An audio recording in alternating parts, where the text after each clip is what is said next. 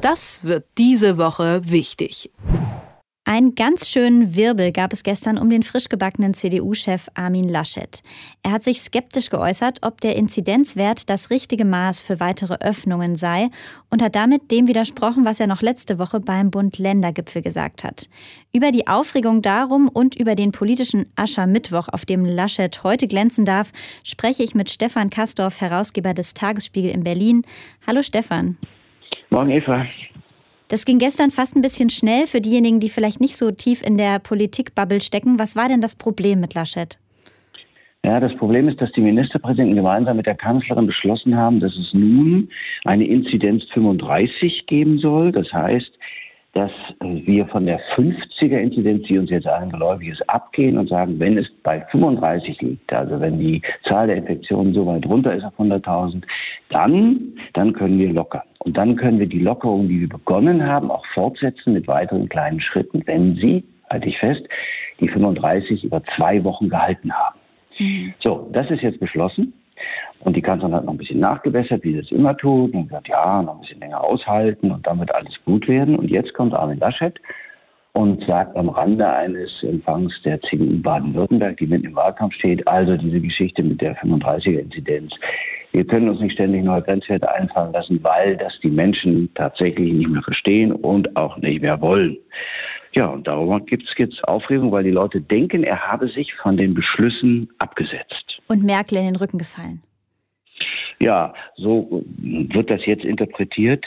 Ich sehe das aber gar nicht so. Denn äh, natürlich kann man bei diesen Beschlüssen bleiben und er sagt ja auch nicht, dass er sich davon abkehrt. Er sagt nur, jetzt haben wir die 35, wir können aber nicht ständig neue Grenzwerte erfinden. Er sagte unglückseligerweise erfinden. Mhm. Er meinte das aber gar nicht, denn es gibt ja wirklich äh, herausragende äh, Leute wie Matthias Schrappe, der lange Jahre stellvertretender Vorsitzender des Sachverständigenrates für das Gesundheitswesen war und somit ein hochrangiger Berater der Bundesregierung, selber Infektiologe ist, mhm. selber Infektiologe ist, Professor für Medizin in Köln, der sagt, dass dieser Begriff der Inzidenz ja schon falsch ist weil die Melderaten, die sehr unzuverlässig sind, einfach hochgerechnet werden.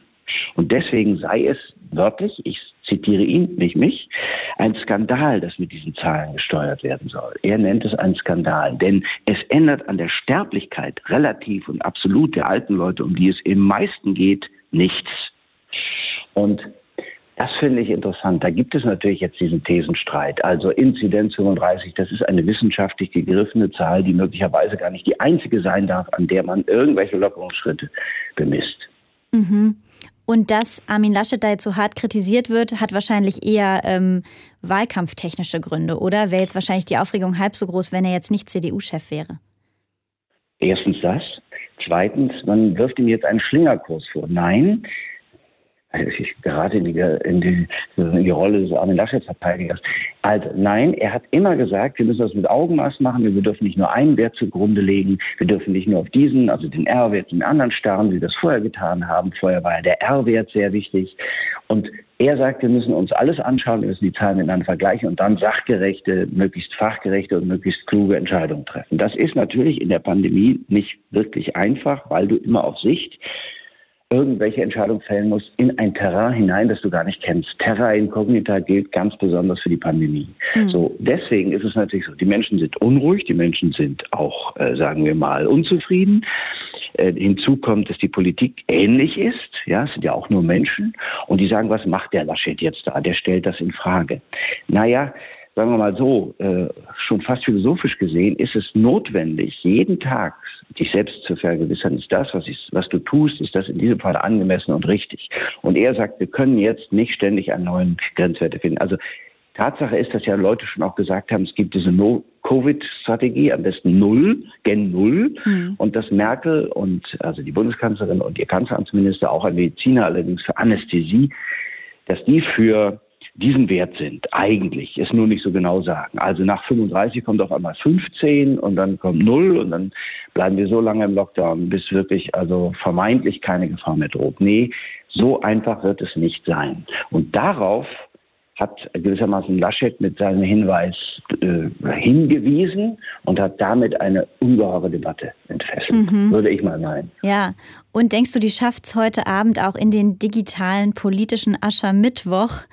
Ähm, Aber selbstverständlich. selbstverständlich. Gefundenes Fressen. Ja. Ja. ja, ja, fressen ist ja nicht mehr. Äh, heute Abend ist ja Aschermittwoch und danach ist ja alles vorbei. Aber Aschermittwoch ist auch vorbei.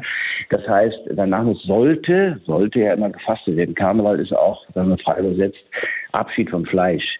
Und da sollte ja mindestens ein paar Tage gefastet werden. Wenn es einer lange schafft, sogar drei Wochen, das kann ich aber niemandem empfehlen, der es nicht vorher probiert hat oder sich mal Gedanken darüber gemacht hat, wie das denn sein kann und was er dann trinken muss. Und so. Das ist ja auch eine, ist nicht, ist nicht nur Geisteshaltung, sondern es geht auch auf den Körper. Ja, aber natürlich wird das heute Abend nochmal eine Rolle spielen. Und die ganzen nächsten Tage. Da werden wir gewissermaßen einen politischen Karneval über die kommenden Tage haben, weil es Karneval gewissermaßen Krawall ist. Wunderbar, ja. Ähm, und was kann man vom Rheinländer Laschet denn selber erwarten, rhetorisch, bei so einer Büttenrede? Naja, also der Armin Laschet ist ja Aachener, Öscher, wie die Rheinländer sagen. Und natürlich liegt den Rheinländern der Karneval im Blut. Ich weiß, wovon ich spreche. Und deshalb ist von dem immer auch eine witzige, kluge Rede zu erwarten. Man sieht ja auch in der politischen Rede, wie gewitzt er sein kann, sonst wäre er nicht CDU-Chef geworden, hätte er nicht eine so gute Rede gehalten. Nein, nein, der kann schon auch sehr witzig sein. Und insofern ist das, was da ist, alles auf den Leib geschneidert. Und das andere, was er da gemacht hat, ist, ja, wenn man es positiv ausdrücken wollte, seines Amtes und nur ist es seines Amtes gewissermaßen auch wieder zur Beruhigung beizutragen. Vielleicht ein paar Witze zu machen, damit die Leute auch tatsächlich eine gewisse Form von Entspannung empfinden. Mhm. Denn wir sind ja alle so gespannt. Ich weiß nicht, wie es dir geht, aber ich meine jetzt mit diesem Lockdown, das dauert ja nun schon ewig. Und so ein bisschen Entspannung durch Witz, durch Humor ist nicht falsch, glaube ich. Das stimmt. Und weil du das Fasten schon angesprochen hast, denken wir doch mal über ein politisches Fasten nach. Worauf könntest du in den nächsten 40 Tagen gut verzichten? Oh, ja, das ist eine ganz schwierige Frage. Ich kann im Moment ja, weil wir alle im Homeoffice sind oder Homeoffice First gilt, auf so gut wie kein technisches Hilfsmittel verzichten.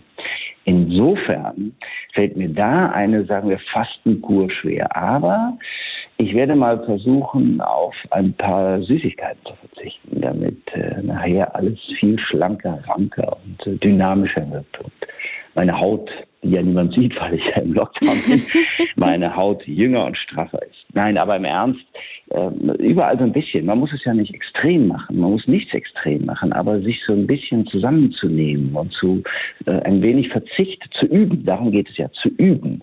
Das ist nicht falsch. Dazu zählt auch, ja, dass man nicht Stunden um Stunden um Stunden, obwohl man in manchen Fällen gar nicht muss, im Netz hängt.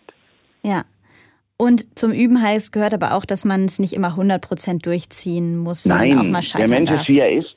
Der, Kathol der, katholische Mensch, der Katholik, von dem kommt ja der Karneval, sagt der Mensch, wie er geht und steht, ich füge hinzu, wie er sitzt, ähm, ist der eigentliche Mensch. Das heißt, wir sind fehlbar und wir müssen damit umgehen und wir müssen auch verzeihen können. Wir müssen uns selber auch verzeihen. Und ich denke mal, dass man sich nicht alles verzeihen muss, aber äh, so eine winzig kleine Sünde schon auch. Ja. Und das ist übrigens auch ein Karnevalslied. Wir sind alle kleine Sünderlein. Naja, Na, gut. Und das passt dann vielleicht auch wieder zur Kritik an Laschet. Also, genau, Stefan, ich danke dir und äh, bis nächste Woche. Auch. Eva, bis nächste Woche. Tschüss. Das wird diese Woche wichtig.